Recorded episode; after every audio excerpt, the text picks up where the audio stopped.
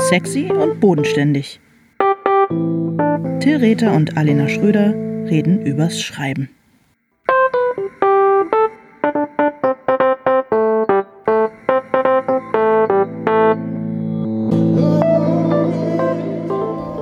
Hallo Alena. Hallo Till.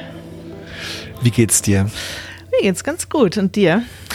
Äh, mir geht's auch gut. Ich freue mich, dass jetzt bald Weihnachten ist und ich freue mich, dass äh, die Tage besinnlicher werden und dass wir über ein besinnliches und deprimierendes Thema sprechen. Es ist im Grunde dein Spezialthema und deswegen Warum? freue ich mich auch.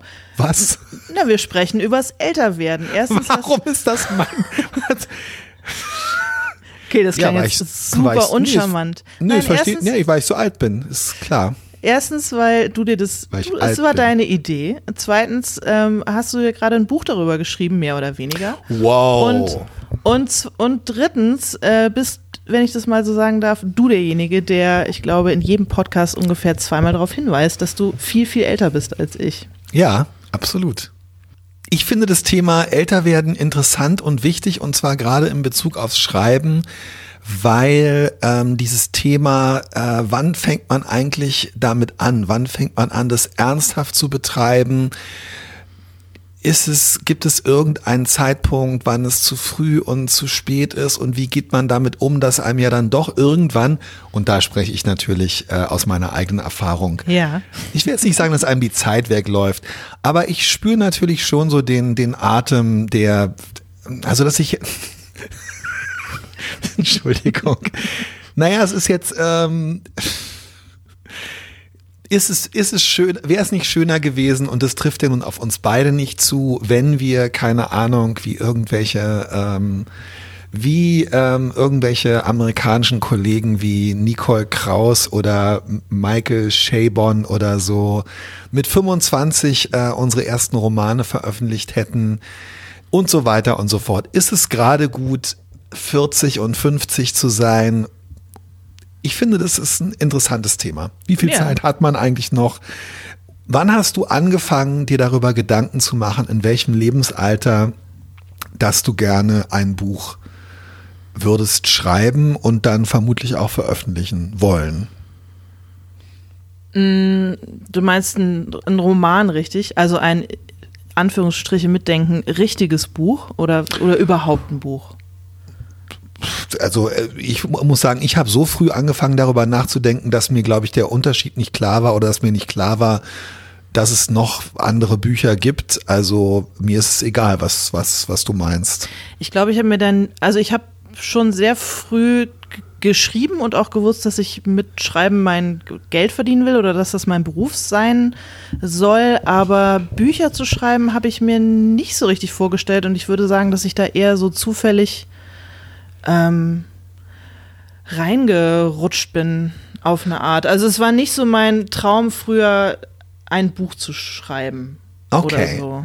Ich habe eher, ich habe eher davon geträumt, ich wollte eigentlich so Georeporterin werden. Ich habe eher davon geträumt, dass ich auf irgendwelchen selbstgezimmerten Flößen ähm, mit so einer Lederumhängetasche äh, den Amazonas runterfahre und ähm, ja, do dolle Reportagen schreibe. Du, das läuft dir ja nicht weg. Äh, ja, aber jetzt will ich es ja auch gar nicht mehr. Also ich habe dann doch relativ schnell gemerkt, dass ich das gar nicht Klingt möchte. schrecklich. Dass ich es doch gar nicht möchte. Aber das war so meine äh, Vorstellung von mir selber. Hast du dich immer als Wann, entschuldige, nee, entschuldige Ja. bitte. Über welches Lebensalter sprechen wir jetzt hier? also zwischen 14 und 19, würde ich Okay. mal sagen. Okay. So als Teenager. Ja, verstehe, verstehe. Und wann hast du das erste Mal gedacht, äh, dass du gerne einen Roman schreiben würdest? Wie alt warst du da? Du hast dann angefangen, Sachbücher zu schreiben. Du hast angefangen, Sachbücher zu schreiben, ähm, letztendlich auf eine Art, kann man sagen, im, war das das erste Buch bei Diana, war das im Auftrag von, äh, von, von Brigitte oder wie, wie ist es losgegangen?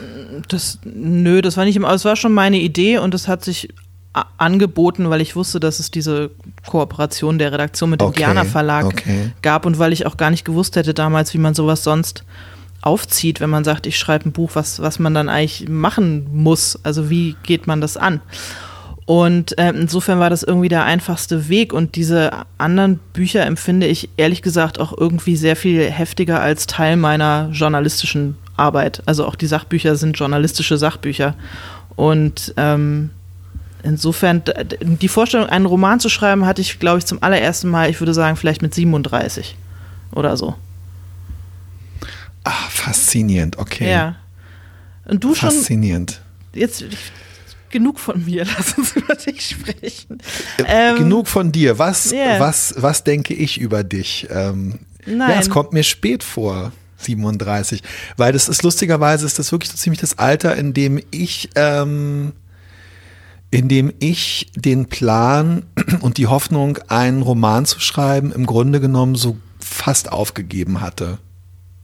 Und war das immer richtig so ein Kindertraum von dir? Hast du dich selber als Schriftsteller imaginiert? Ähm, ja, also man muss wirklich sagen, ganz klar imaginiert. Also ich hatte so eine ganz undeutliche Vorstellung davon und es ist, ja, dass, äh, dass es einfach ein, ähm, also mich hat, äh, mich hat ästhetisch sozusagen dieses, dieses Lebensmodell total angesprochen, weil ich dachte, das wäre äh, ganz, ganz toll.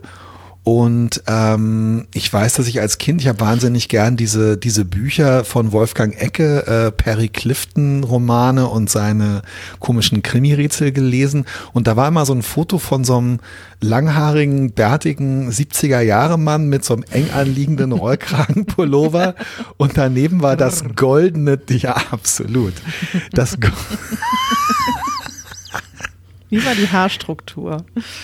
Oh, ähm, eigentlich für die Länge der Haare zu, zu fein und mhm. zu, zu wenig. Aber ähm, schon irgendwie, also schon, ja, doch, doch, ähm, so ein bisschen so, als wenn er ganz knapp bei ABBA rausgeflogen wäre, weil er zehn Jahre zu alt war. Mhm. Ganz liebe Augen. Und daneben war das goldene Taschenbuch, was er vom Ravensburger Verlag äh, offensichtlich verliehen bekommen hatte, weil er eine Million Taschenbücher verkauft hatte im Monat oder keine Ahnung. Geil. Und irgendwie, ja, das hatte sowas total Mystisches für mich.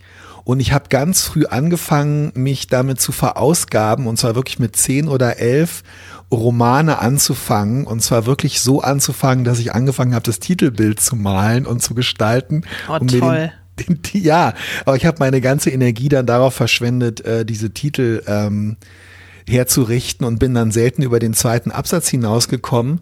Und es hat sich, und das gebe ich jetzt hier auch ganz offen zu, ähm, weil es fürchte ich auch relativ verbreitet ist, echt zu so einer Art Besessenheit entwickelt, die mich dann durch meine Teenagerzeit, in der ich viele Kurzgeschichten geschrieben und in so Science-Fiction-Fanzines veröffentlicht habe, ähm, das hat mich durch die Teenagerzeit begleitet und hat mich dann später ist es fast zu so einem melancholischen Zwang geworden, weil ich als Student immer das Gefühl hatte, meine Zeit zu verschwenden und eigentlich einen Roman schreiben zu müssen.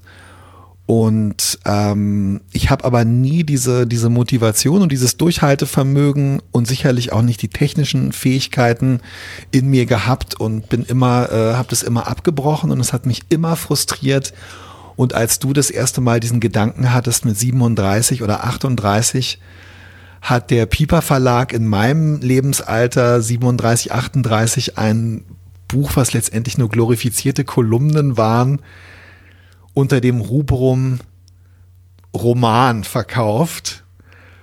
Und damals habe ich dann zu dem Lektor-Programmleiter gesagt, äh, das ist ja kein Roman. Und er so, der Begriff Roman ist ein großes Gefäß.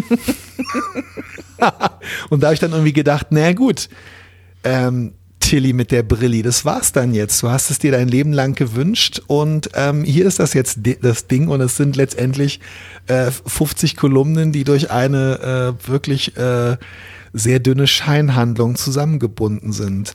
Und das war total antiklimaktisch und danach dachte ich irgendwie, ja komisch, ich habe mich da irgendwie, also für mich hat es, und so viel zum Thema älter werden, für mich hat es sehr, sehr früh angefangen und mich hat dadurch, und das finde ich daran eigentlich irgendwie schlimm und doof, sehr, sehr, sehr, sehr, sehr lange das Gefühl begleitet, es nicht zu können und daran mhm. zu scheitern. Ich habe zwischen 10 und 40 immer das Gefühl gehabt, zwischen 10 und 45 eigentlich, habe ich mir jedes Jahr, jeden Monat wieder bei mir selbst das Gefühl abgeholt, du willst es unbedingt und du kannst es nicht.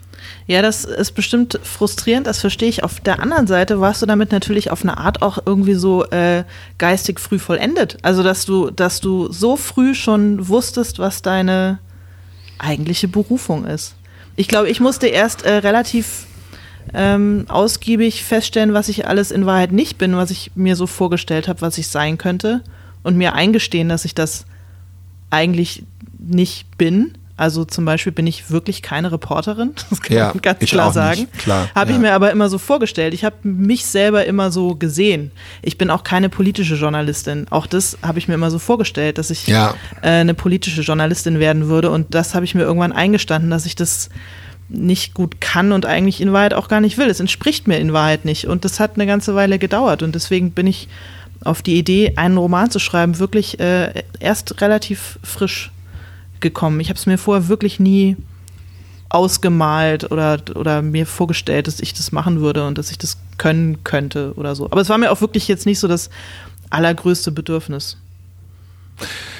Naja, ich glaube wirklich, dass es bei mir ein totaler Lernprozess war, äh, einfach zu begreifen, dass das, was ich mir vorgestellt habe, A, super unrealistisch war und ähm, naja, letztendlich andererseits empfinde ich es auch als tröstlich dann irgendwie zu merken. Also ich kann nicht sagen, dass ich jemals das Gefühl zum Beispiel hatte, also mein erster Roman, den ich auch wirklich als regulären Roman ähm, sehen würde, weil er äh, von Anfang bis Ende halt nicht aus irgendwelchen journalistischen Versatzstücken besteht, war halt der erste Kriminalroman, den ich geschrieben habe. Da war ich 43, 44 und ähm, ich muss ganz, also ich, ich kann auf keinen Fall irgendwie sagen, dass ich es vorher, also ich habe nicht so das Gefühl, Zeit verschwendet zu haben oder so, weil ich ganz klar das Gefühl habe, naja, ich hätte es vorher auch wirklich nicht gekonnt, denn ich habe es echt oft genug auf eine völlig stümperhafte und uninformierte und äh, unter Umständen auch uninspirierte Art und Weise versucht. Und ich hab's, ich, es, es, ich konnte es definitiv nicht. Hast du denn jetzt so das Gefühl, wo du durchaus auch schon zurück ähm, gespielt bekommst, ähm, wow, Menschen sind interessiert daran, was du jetzt gerade in diesem Moment schreibst. Menschen werden es veröffentlichen, Menschen werden es auch äh, liebevoll und ähm, um Aufmerksamkeit bemüht veröffentlichen. Du bekommst Anerkennung für das, was du bisher schon geschrieben hast. Und äh, ich erlebe es so, dass es dir durchaus zwischendurch auch Freude und auch sehr große Freude bereitet. Hast du jetzt manchmal so das Gefühl, Alter, warum habe ich das nicht früher gemacht? Nee, gar nicht. Wirklich nicht. Weil ich das, glaube ich, das ist schon alles sehr stimmig. Ich hätte es vorher auch nicht gekonnt, glaube ich. Also insofern finde ich das auch bewundernswert, wenn man sowas mit 25 Ja, ja, ja, ja. macht. Ich bin aber auf eine Art auch ganz froh, dass ich das gar nicht erst versucht habe, weil ich das Gefühl habe, dass wenn man das sehr jung macht, dass man dann in dieser ganzen Vermarktung und so weiter, dass das immer so eine unfassbare Rolle spielt. Also entweder wie du aussiehst oder, oder dann bist du so, das ist dann halt so Debütantenball. Das ist äh, manchmal tut mir das leid, wenn ich das, wenn ich das sehe, dass Leute sehr jung, sehr erfolgreiche Bücher schreiben und das immer so eine wahnsinnige, also das, das Alter und ihr äh, ihre Erwachsenwerdung so eine, so eine Rolle spielt. Verstehst du, was ich meine? Also ich beneide, ich, ich bewundere das, wenn man schon so früh das schafft, sich so auszudrücken und daraus ein, ein Buch zu machen, einen Roman zu machen. Aber ich beneide diese Leute nicht wirklich darum. Ja, na klar, also äh, in den, das war zu der Zeit, als mich das Thema sehr beschäftigt hat.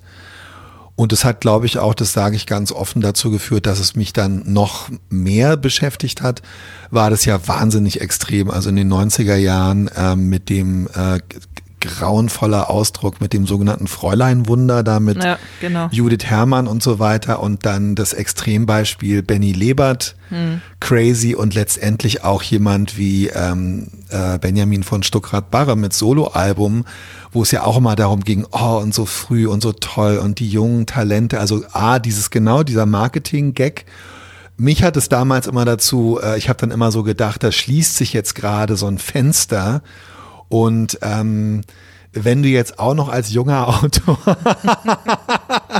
wenn du jetzt auch noch zum Fräuleinwunder gehören willst, Till, dann musst du dich jetzt langsam wirklich mal beeilen. Ähm, und ich kann es total verstehen, äh, was du meinst. Ähm, Liest du denn eigentlich Bücher von Menschen, die jünger oder deutlich jünger als du sind mit ähm, Vorbehalt oder nimmst du es überhaupt irgendwie wahr oder ist es dir eigentlich relativ, äh, ist es dir eigentlich relativ egal?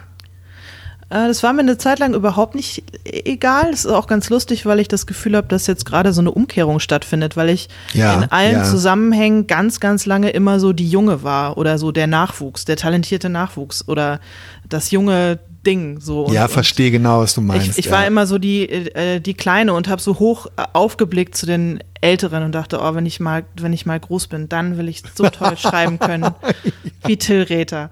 So, Ja, ja, und ja. Äh, und Ja, jetzt ja, Äh, zum Be nur ein Beispiel unter vielen. Und ähm. Und jetzt merke ich, dass ganz viele von denen, die ich irgendwie, die ich in, in so einem beruflichen Kontext bewundere oder wo ich denke, boah, wie klug die sind oder wie, was sie für tolle Sachen machen und was geil, so würde ich das auch gerne können, Total. sind jetzt, sind jetzt jünger.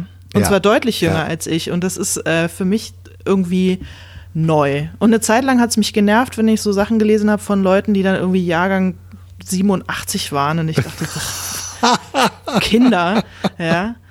Aber, äh, aber inzwischen ist es nicht mehr so. Also ich habe es jetzt geschluckt, dass ich, ähm, dass ich halt nicht mehr die Kleine bin. Kann man jetzt echt nicht sagen. Ich bin neulich zum allerersten Mal gefragt worden, ob ich für jemanden Mentorin sein könnte. Und da dachte ich auch, okay, das ist jetzt, ja. das, ist, das ist jetzt vorbei. Diese, also fand ich natürlich total äh, ein bisschen bizarr, aber natürlich toll und habe mich sehr geschmeichelt gefühlt. Aber diese Zeit, wo ich diejenige wäre, die sich einen Mentor sucht oder eine Mentorin, äh, ist dann jetzt halt irgendwie vorbei. Also ich bin jetzt, ich, ich, ich, ich trete jetzt über in, auf die andere Seite auf eine Art. Ja, ich verstehe total, was du meinst. Also bei mir war das ja relativ extrem in dieser ähm, in dieser kurzen Phase, als ich Anfang 30 war und im Wechsel mit Elke Heidenreich eine Kolumne für Brigitte geschrieben habe und es auch ganz klar so verteilt war, dass ich sozusagen der, der Kleine bin, ähm, dem sie dann immer so ein bisschen die, die Welt erklärt und ich versuche mich so ein bisschen dagegen zu wehren und so. Ich weiß genau, was du meinst und ich muss sagen, bei mir war das und das finde ich an dem Älterwerden in diesem Beruf, das erlebe ich persönlich als ganz, ganz toll. Ähm, für mich war das eine Zeit lang, weil ich immer das Gefühl hatte, oh, ich muss doch jetzt auch mal und genau die ganzen, erst habe ich immer geguckt, was die ganzen 60er Jahrgänge machen und ich habe gedacht, jetzt muss ich auch mal langsam und jetzt rücken mir hier schon die, die 65er, 66er, 67er auf die Pelle. Ich bin Jahrgang 69. Und dann zogen so die 70er Jahrgänge an mir vorbei. Das war so Fräuleinwunder und Stuckrad Barre und so weiter in den 90ern. Und ich muss sagen, jetzt, also ich empfinde das als total, ähm, ich empfinde das als, äh, als total befreiend, die Generation ähm, 80er, 90er Jahre äh, zu bewundern, Ja. weil ich das Gefühl habe, ich bin jetzt so, also ich bin total raus mit irgendjemandem, weder im journalistischen noch im literarischen ähm, konkurrieren zu müssen.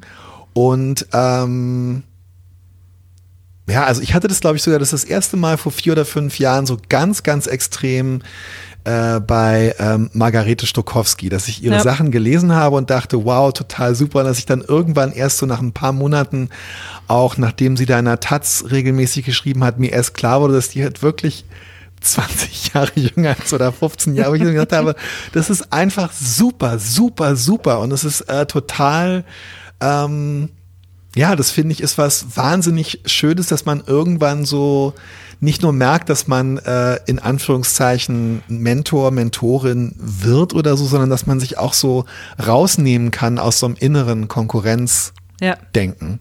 Ja. Ja. Das stimmt. Das wäre mir aber mit 30 zum Beispiel, glaube ich, nicht gelungen. Nein, Also, natürlich, genau. Wenn ja. mit 30 jemand gekommen wäre, der und sei, egal ob Frau oder Mann oder ähm, divers völlig, wenn jemand äh, mit zwei, wenn ich drei, als ich 30 war und wenn jemand gekommen wäre, der mit oder die mit 22 total geniale Sachen schreibt, das hätte mich echt, das hätte mich ähm, Gewurmt. es hätte mich, genau, es hätte mich gewurmt, es hätte mich angeknabbert. Und zwar nicht, weil ich es der anderen Person nicht gegönnt hätte, bilde ich mir jedenfalls ein, sondern weil ich das immer gegen mich selbst gerichtet habe und immer gedacht habe, ja, guck dir das doch mal an. Warum machst du denn das nicht? Ich habe immer gedacht, naja, guck mal, das ist schon super, was der äh, Stuckrad Barre macht, aber warum, ja, warum machst du denn das nicht auch? Warum machst du denn, ich habe immer gedacht, warum machst du denn sowas nicht?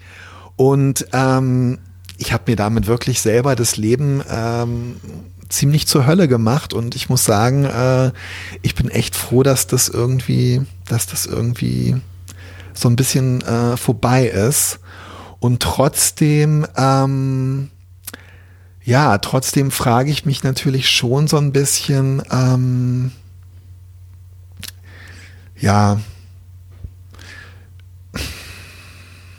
hätte man das, also hätte ich das, was ich so grausam finde an dieser Zeit, an der man dann, in der man äh, jünger ist, und da, da kann ich jetzt halt nur aus meiner Erfahrung sprechen, weil es bei dir ein bisschen anders war und wo man das immer wieder versucht und wo es immer irgendwie nicht klappt oder so.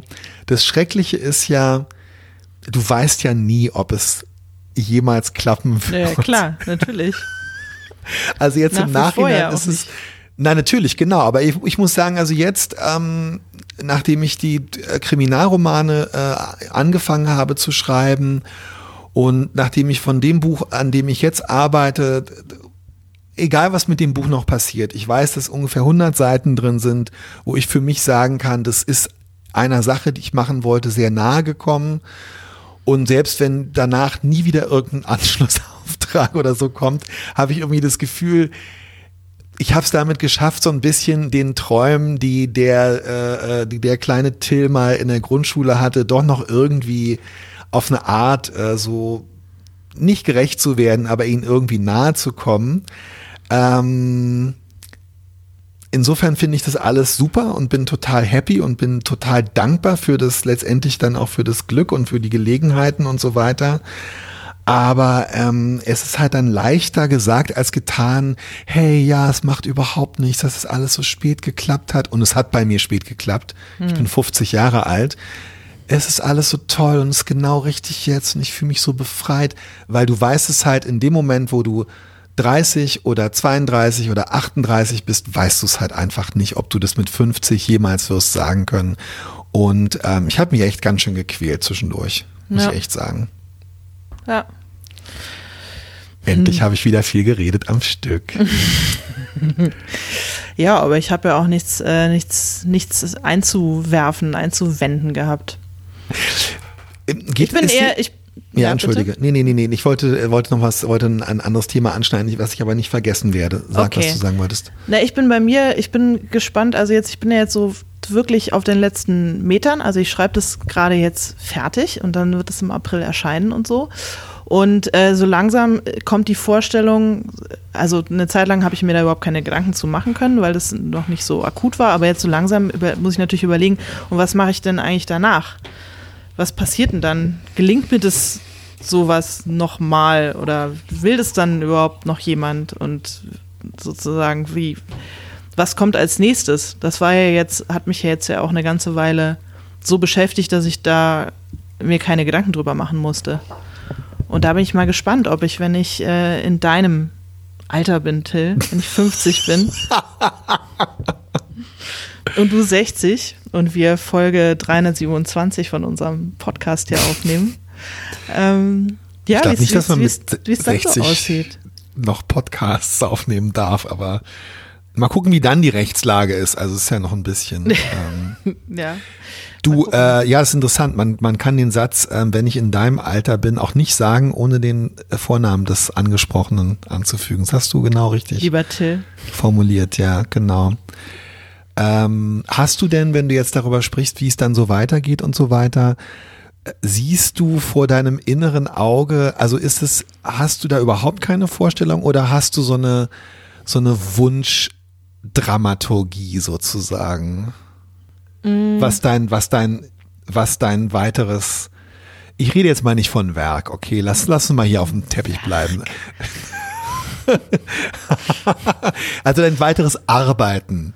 Mein weiteres Arbeiten, ja, ich hoffe natürlich, also ich hoffe, dass es ein bisschen funktioniert, dass es nicht total floppt. Ähm, dass ein paar Leute das gerne lesen und jetzt niemand das Gefühl hat, dass es irgendwie, hoffentlich, hoffentlich schreibt die Alte nie wieder irgendeine Zeile mhm. ähm, und verlegen will es auch keiner. Also ich hoffe natürlich schon, dass ich danach nochmal einen Roman schreiben kann oder irgendwas Vergleichbares oder ähnliches. Aber ich weiß jetzt auch noch nicht so richtig, was, ehrlich gesagt. Also, also mhm.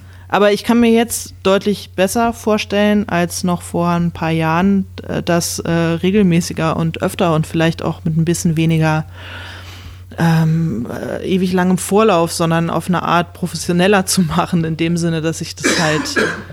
Ähm, right. Dass ich das, äh, ja, dass ich das richtig zu meiner, zu meiner Arbeit mache. Und nicht so zu einem glorifizierten Projekt, von dem man dann nicht so richtig weiß, ob es funktioniert.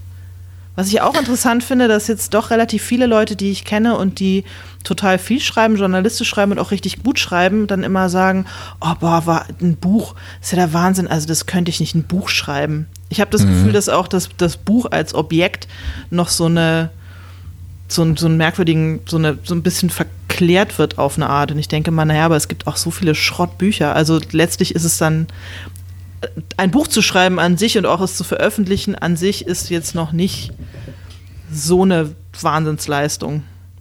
Aber es ist, es hat irgendwie nochmal so einen anderen Stellenwert für viele. Ja, und ich muss sagen, das ist auch eine Sache, das habe ich ja nun, ja, für mich hatte es auch diesen, diesen hohen Stellenwert.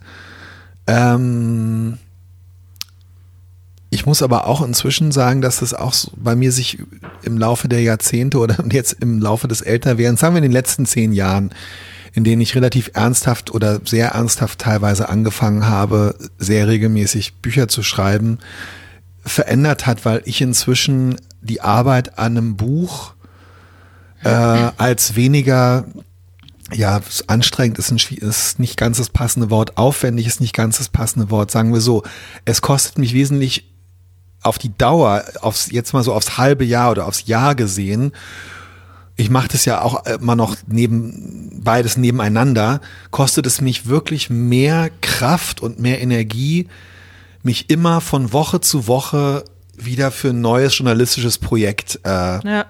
Das Wort aufraffen ist schwierig, aber weißt du so wirklich immer wieder, ja, wen das die wir machen ja auch immer so Sachen, wo nie irgendwas auf einem anderen aufbaut. Wir drehen ja nicht eine Geschichte weiter nee. oder so, sondern wir bekommen Aufträge, wo du immer wieder im Grunde genommen von null auf äh, sechs bis 15.000 Zeichen eine Welt äh, erfindest und hm. dich mit Experten auseinandersetzt oder mit deinen eigenen Erfahrungen oder mit Menschen, die was erlebt haben oder mit Orten und so weiter. Und dann beschäftigst du dich damit ein, zwei Wochen und dann kommt wieder das nächste Ding und manchmal machst du zwei oder drei davon nebeneinander und es ist immer was anderes und du fängst immer bei Null an und hörst dann wieder auf.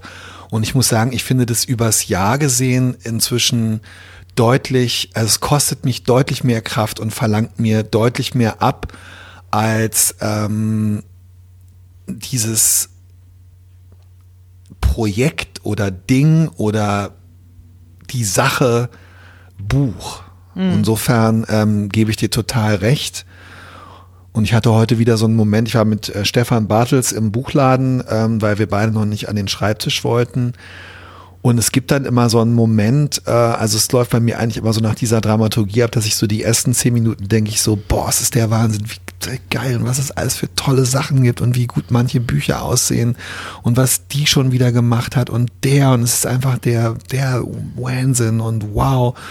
Und dann so nach den nächsten zehn Minuten denke ich so, um Gottes Willen, ey, was für ein unfassbare Menge an Büchern und ja. was für ein Sch und dann verliere ich dann also das erste ist wirklich immer wieder so diese Ehrfurcht und so dieses auch so dieses ja so ein wow und toll und auch Und es schlägt dann doch auch immer sehr schnell wieder, finde ich, in so eine Entzauberung um. Und beides finde ich echt wichtig, auch so als Empfindung, um überhaupt an so einem Buch dann zu arbeiten. Also so diese Mischung aus Ehrfurcht, äh, Dankbarkeit und aber auch einfach zu denken, Alter, ey, es haben so viele Leute vor dir und während na, neben dir und nach dir gemacht und ist jetzt auch echt kein, keine Raketenwissenschaft. Außer man schreibt sowas Tolles wie du.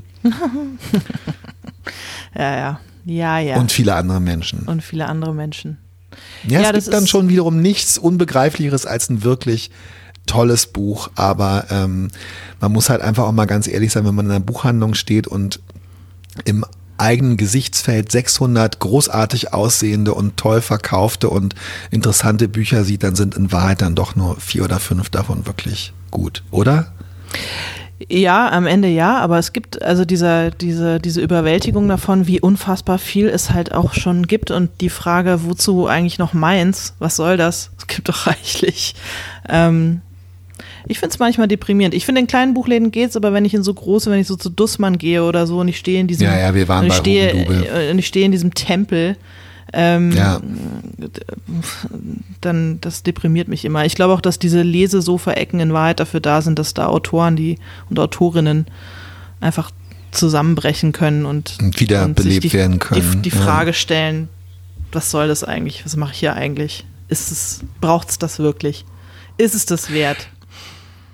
Ja, aber das, ähm, also da muss ich sagen, habe ich im Laufe der Jahrzehnte eben auch irgendwie so ein bisschen eine pragmatischere Haltung ähm, entwickelt, weil diese Frage letztendlich ähm, können, wenn man dann ganz ehrlich ist, in dem Moment, wo man daran arbeitet, nur zwei Parteien beantworten, nämlich einmal die Leute, die gesagt haben, ja, also uns ist es äh, das wert und hier ist dein hier Auftrag, ist Geld. Ja. in Klammern Vertrag, genau, und die andere Person, die andere Partei ist man selbst, die man gesagt hat, ähm, ja, und ich bin bereit, dem ein, zwei, drei Jahre meines Lebens äh, teilweise oder teilweise auch ganz äh, zu widmen. Und das gelingt mir inzwischen sehr viel besser, ähm, darüber nachzudenken, äh, zu verdrängen, darüber nachzudenken, wer soll denn das alles lesen und warum das jetzt noch und so weiter. Also ich denke da wirklich teilweise einfach nur bis zur Schreibtischkante im Sinne von, bis zum Verlag und bis zu meinem eigenen ähm, Energiehaushalt. Ich mache das aber auch mit dem Lesen inzwischen so. Ich weiß nicht, wie mhm. hat sich dein, hat sich dein Lesen im, im Laufe der, der Jahre und Jahrzehnte verändert? Weil ich hatte früher viel mehr das Gefühl, Sachen lesen zu müssen und begrenzt Zeit zu haben. Ich weiß auch nicht. Ja, da habe ich äh, von dir gelernt, ehrlich gesagt, weil ich habe wow, immer, echt? ja, eins, eine der vielen Dinge, die ich von dir gelernt habe. ähm. oh, lass, uns, lass uns ausführlicher darüber. Ja, okay. Mhm. Nein, aber ähm, ist tatsächlich, dass man Bücher nicht zu Ende lesen muss, weil das habe ich, ich glaube, auch aus dieser Ehrfurcht heraus. Ähm, ich habe immer, ah, okay. ich habe mhm. mich auch durch Bücher gequält, die mich, die mich gequält haben, wo ich das Gefühl hatte, ich muss das jetzt aber, ich schulde es dem Buch und dem Autor oder der Autorin, dass ich es jetzt auch fertig lese. Und wenn ich das nicht mache, dann habe ich irgendwie versagt äh, als Leserin. Ähm, und das hast du mir äh, beigebracht, dass man das nicht muss. Man kann Bücher entweder, weil man sie nicht gut findet oder auch, weil man das Gefühl hat, okay, jetzt habe ich es kapiert, worauf es hinausläuft und das war schön bis hierhin, aber ich muss jetzt auch nicht noch die letzten 100 Seiten, brauche ich eigentlich nicht. Ähm, und das äh, finde ich total befreiend. Also ich fühle mich nicht mehr so schuldig, wenn ich auch ein Buch, das mir eigentlich ganz gut gefällt, dann irgendwann zur Seite lege und denke, ja, schönen Dank, war nett gewesen, aber ähm, das war's jetzt. Ja, ich hatte früher auch viel mehr so das Gefühl, also erstens äh, den Eindruck, so bestimmte Bücher, die übers Jahr erschienen sind, äh, lesen zu müssen. Mhm. A, um auf dem Laufenden zu sein und B, auch aus so einem Gefühl, äh, Teil so eines großen Kulturstromes oder so sein zu müssen. Und ich hatte auch so das Gefühl, einfach mich an bestimmten, also bestimmte äh, Klassiker oder irgendwas versuchten ja. zu müssen zu lesen und dann, wenn mir ein Dostoevsky, wenn ich mich durch einen Dostoevsky gequält habe, dann lieber noch einen zweiten und einen dritten zu lesen, um zu gucken, ob ich nicht darauf komme, was dann daran doch gar nicht so quälend ist und so. Und ab, absurderweise jetzt, wo ich halt, wo wirklich völlig klar ist, dass ich nicht mehr unbegrenzt Zeit habe. Mit, mit 20 dachte ich ja, ich hätte unbegrenzt Zeit, um Sachen zu lesen. Es ist mir viel egaler geworden. Es geht mir wirklich darum, das zu lesen, was mir in dem Augenblick irgendwie Freude macht und ob das jetzt ein völlig äh, äh abseitiger und nebensächlicher äh, amerikanischer ähm, Weltuntergangsroman von einer Autorin ist, die wahrscheinlich äh, danach nie wieder irgendwas anderes veröffentlichen wird, was ich lese, oder ob ich jetzt doch noch mal endlich ähm, versuche, ähm, keine Ahnung, Schuld und Sühne zu lesen. Ja, oder sehr, es ist, ich, ist mir jetzt wirklich, wenn ich es in dem Moment das nicht machen möchte, mache ich es nicht mehr. Und es ist wirklich, also ich fühle mich irgendwie weniger weniger verpflichtet und ich fühle mich auch weniger verpflichtet. Ja, diese Angst, also ähm, ich glaube, wir arbeiten beide gerade an Büchern, wo ein bisschen was auch für uns beide so aus unserer Sicht jeweils auf dem Spiel steht. Also ich glaube, wir möchten beide irgendwie einer, einer Geschichte und eine, der Vorstellung, die wir davon haben, auf eine Art gerecht werden, die klar werden andere Leute dich äh, an, an ihrem Anspruch messen und mich vielleicht auch an meinem, aber ähm, äh, an ihrem. Aber man hat selber auch so das Gefühl, wow, das will man jetzt irgendwie nicht vergeigen. Ja. Aber davon abgesehen ist auch ähm, irgendwie mein Anspruch, so was das einzelne, jetzt sage ich doch, Werk angeht, äh, ist halt nicht so hoch, wie er ist, glaube ich. Also wenn ich mit 25 die Gelegenheit gehabt hätte, wirklich ein Buch zu schreiben, ich hätte es auf, ich hätte es so unbedingt, bedingungslos, richtig, richtig gut machen wollen, dass es, glaube ich, ganz, ganz, ganz schwer wäre und dass ich nur hätte scheitern können. Hm. Glaubst du, dass du nachsichtiger mit dir heute bist, als du es vor 20 oder vor 15 Jahren gewesen wärst. 20 Jahren warst du kaum geboren, darum sage ich 15. ähm, nee, aber ich war so mit Anfang 20 doch, sagen wir mal, einen Tacken überzeugter von mir, als ich es jetzt bin. Ach also, echt? Ja. Also ich glaube, ich hätte, ich hätte das alles mit großer Hybris gemacht und das wäre sicher nicht gut ah, geworden. Okay.